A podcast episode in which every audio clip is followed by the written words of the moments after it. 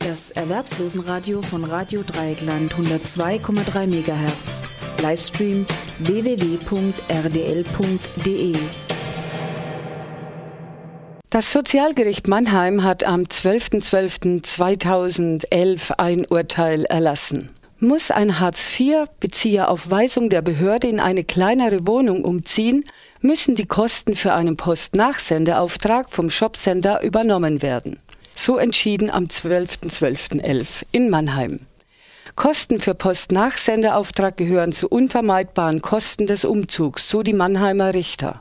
Im verhandelten Fall musste ein Arbeitslosengeld-II-Bezieher aus seiner Wohnung ausziehen, da diese nach Vorgabe des Jobcenters zu groß war und in einer kleineren Wohnung die Lebenshaltungskosten gesenkt würden.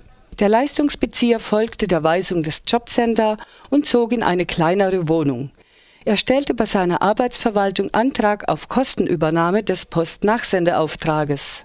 Das Jobcenter weigerte sich jedoch, die Kosten für den Postnachsendeauftrag zu übernehmen, da es strittig war, ob die Erstattung des Betrages als weitere Umzugskosten auf der Grundlage des zweiten Sozialgesetzbuchs rechtmäßig ist.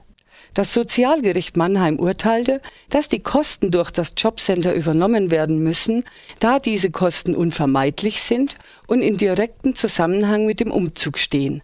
Nach Ansicht der Mannheimer Richter sind die Kosten des Postnachsendeauftrages deshalb Teil der eigentlichen Kosten des Umzugs im engeren Sinne, da sie zwangsläufig mit einem Umzug zustande kommen und dadurch, aufgepasst, die Erreichbarkeit des Hartz-IV-Empfängers grundsätzlich und gegenüber dem Jobcenter gewährleistet wird.